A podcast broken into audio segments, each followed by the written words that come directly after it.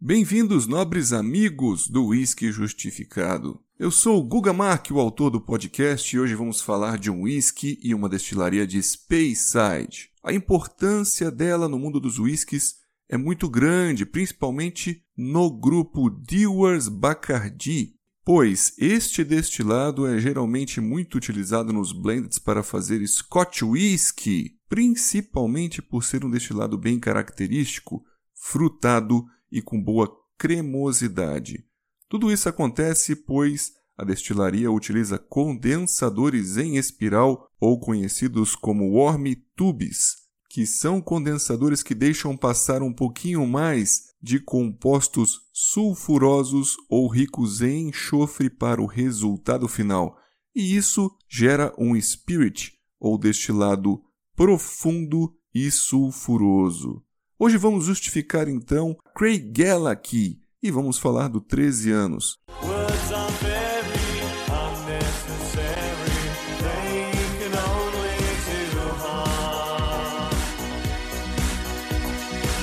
Esta versão vem com 46% e sem filtragem a frio nem mesmo corante caramelo. Essa coloração então aqui é natural, vinda dos barris, tem essa tonalidade que não é tão clara como aqueles whiskies de carvalho americano puro, e sim mostram para nós uma passagem e uma influência ex-vínica, como por exemplo do barril ex-sherry.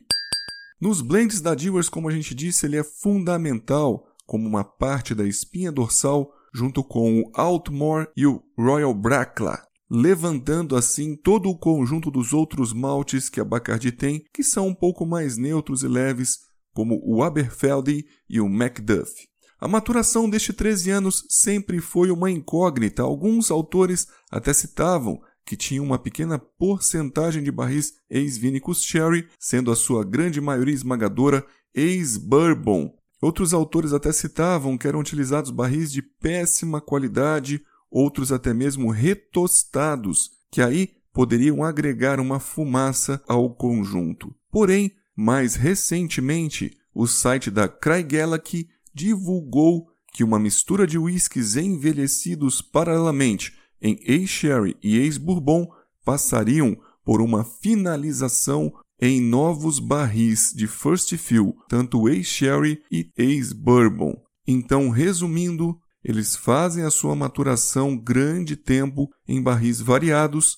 Não é divulgado aí a porcentagem de ex-sherry e ex-bourbon, mas depois, na finalização, vira 50%, 50% de barris nobres, ex-bourbon como também de ex-vínico ex-sherry, que tem aquela função muito aditiva de levantar e agregar em todo o conjunto. E a assinatura deste whisky vem de uma master distiller muito elogiada e reconhecida chamada Stephanie MacLeod.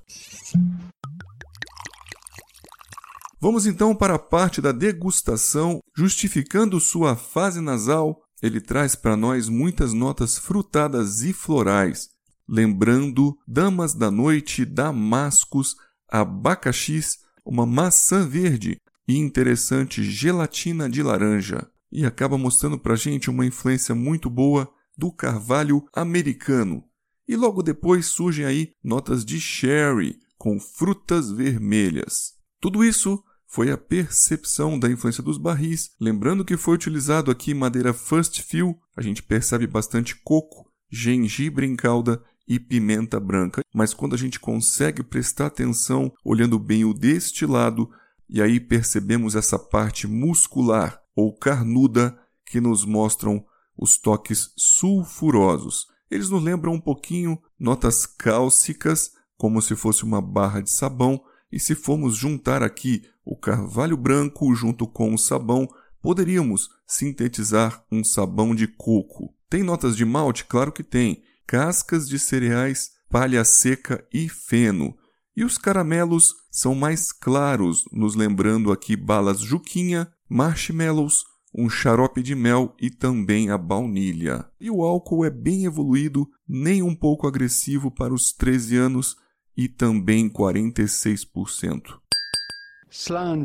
Justificando a fase bucal, ele tem um comportamento bem complexo e também equilibrado, com um corpo médio a encorpado e tem uma ótima oleosidade, tem dulçor, tem notas maltosas, para a gente perceber aqui essa correlação buconasal e algumas outras tostas amargas levemente ardentes e nos dão também uma percepção mínima de uma fumaça.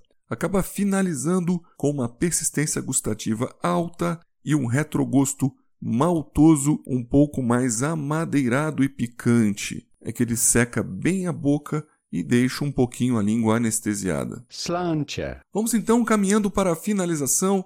É importante falar sobre a nota do autor da Bíblia do Whisky, 88 pontos. Geralmente ele não gosta muito das notas sulfurosas, principalmente quando ele acredita que estão vindo do barril, mas ele elogia bastante whiskies que não têm filtragem a frio e vêm com coloração natural. Então, para nós, a nota dele foi de 4 de um total de 5 estrelas, e se fôssemos pontuar até 100, a gente ficaria com 88 pontos. Lembrando aqui que é um whisky que pode agradar ao público tanto iniciante, que gosta aí de começar a perceber complexidades em frutados, e também aos degustadores mais experientes, que buscam um pouco mais de pureza, whisky sem corante, sem filtragem e já com 46%. Falando um pouquinho dos reviews encontrados na internet, muitas pessoas descrevem esse algo esfumaçado que nós encontramos principalmente na fase bucal. E lembramos que o estilo Speyside clássico sempre tem um pouquinho disso, pois é prática eles adicionarem uma pequena porcentagem de malte turfado na composição de todo o conjunto. Geralmente vai de 2 a 3% que eles colocam. E quando a gente compara com outros Spade-Sides já justificados, eu achei aqui uma menor percepção dessas notas turfadas do que em outros clássicos como Cardu, Ben Romack e o Kraganmore. Meus amigos, agradeço ao prestígio de vocês com todos os capítulos do nosso podcast e estamos chegando ao final da terceira temporada, muito satisfeitos com a produção anual e espero que vocês continuem conosco no próximo ano, na próxima temporada do Whisky Justificado.